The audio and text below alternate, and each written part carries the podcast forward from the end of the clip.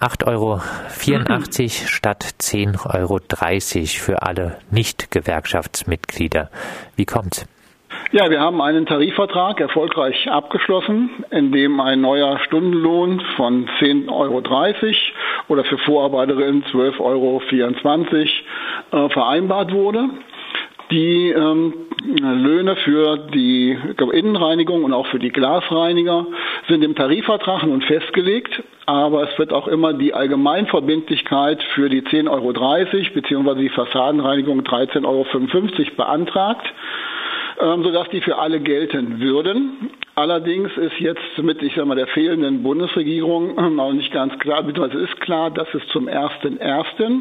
keinen allgemein verbindlichen Branchenmindestlohn geben wird. Unsere Branchenmindestlöhne liegen über dem gesetzlichen Mindestlohn und da stellt sich immer die Frage, wie sich die einzelnen Betriebe, wie sich die einzelnen Arbeitgeber verhalten. Wenn es ab 1. Januar 2018 keinen allgemein verbindlichen Branchenmindestlohn gibt und ähm, dann ein Rückfall auf die gesetzlichen 884 möglich wäre.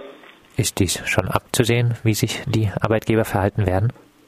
Wir haben die Erfahrungen aus dem Jahr 2015, 2016 ähnlich schon mal gehabt, wo jetzt dann einige Betriebe gesagt haben, sie würden die 884 zahlen. Andere haben aber auch gesagt, ähm, der Tarifvertrag ist geschlossen, wir würden uns da prinzipiell dran halten, sodass die Situation ein bisschen unwägbar ist. Für Gewerkschaftsmitglieder äh, gelten also jetzt bessere Konditionen. Ist das Ganze eine Werbeaktion für die Gewerkschaft? Da könnten wir eine draus machen. Ähm, aber Fakt ist, dass die Tarifverträge für diejenigen gelten, die bei uns in der IGBAU organisiert sind. Die Mitglieder der IGBAU haben einen Rechtsanspruch hm, auf den neuen Tarifvertrag, unabhängig von der Allgemeinverbindlichkeit, wenn denn ihr Betrieb auch in Erinnerung ist, was die meisten sind. Also die sichere Seite heißt im Prinzip Gewerkschaftsmitglied zu sein, jetzt zu werden, um dann die Rechtsansprüche auf die neuen Löhne auch zu haben und nicht bitten, betteln oder in die Unwägbarkeit gleiten zu müssen. Reinigungsarbeiterinnen sind ja jetzt äh, oft nicht gewerkschaftlich organisiert. Es sind äh, viele Migrantinnen in der Branche beschäftigt. Äh, was macht die Gewerkschaft IG Bau nun, um genau äh, diese Menschen über das drohende Lohnminus zu informieren, sie zu erreichen? Also unsere Gewerkschaftssekretärinnen und Gewerkschaftssekretäre, die Betriebsräte, die wir in den größeren Betrieben auch haben, sind im Moment in den Objekten, in den Reinigungsobjekten unterwegs, ob Schule, ob ähm, Krankenhaus, wie auch immer, Metallbetrieb, wird informiert über den Tarifvertrag und darauf aufmerksam gemacht, was denn jetzt ab 1. Januar passieren kann. Ähm, wir haben mittlerweile auch ähm, Informationsschriften, Informationsblätter, ich glaube in sieben oder neun verschiedenen Sprachen, die Hauptsprachen, die wir in den Objekten in der Branche auch antreffen, sodass hier breit und alle Beschäftigten, ähm, unabhängig dann von ihrem äh, Migrationshintergrund, dann auch informiert werden können, die Informationen kriegen können. Die Diskussionen sollen dann weitergetragen werden, damit möglichst alle Beschäftigten in den Objekten Bescheid wissen, was passiert und was eventuell kommen kann. Gibt es schon äh, neue Gewerkschaftsmitglieder? Ja, wir konnten die Tarifrunde zum einen nutzen, um dann viele Kolleginnen und Kollegen neu zu gewinnen, anzusprechen. Und wir hoffen, dass es auch dann das äh, ist, was jetzt weiterzieht, weil der gewerkschaftliche Erfolg ist natürlich auch dann gut, wenn sich die Beschäftigten dazu bekennen.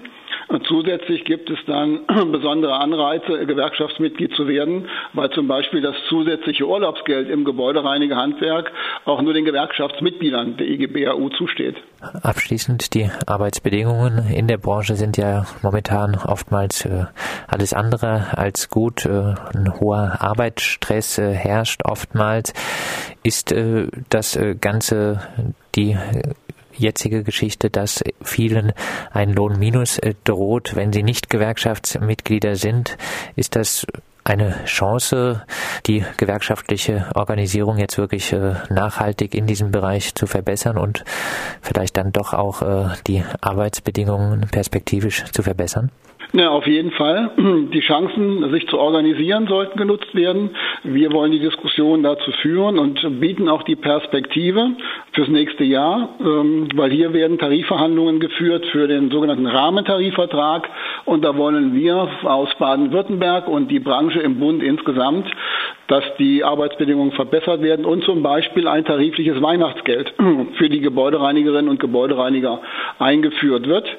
Die Hälfte oder zwei Drittel aller Branchen oder Beschäftigten in der Bundesrepublik haben so etwas wie ein tarifliches Weihnachtsgeld, 13. Monatseinkommen oder Jahressondervergütung und das wollen wir für die Reinigerinnen und Reiniger auch. Dazu braucht es aber auch gewerkschaftliche Kraft, gewerkschaftliche Stärke und die kommt durch Gewerkschaftsmitglieder und Engagement und auf dem Weg äh, sind wir jetzt eigentlich so ganz gut unterwegs und wollen das weiter ausbauen. Reinigungskräften droht zum neuen Jahr ein Lohnminus von 10,30 Euro, ein Rückgang des Lohns auf 8,84 Euro. Was hilft dagegen, ist die Gewerkschaftsmitgliedschaft. Wir haben über dieses Thema gesprochen mit Andreas Hanack, Regionalleiter der IG Bau Südbaden.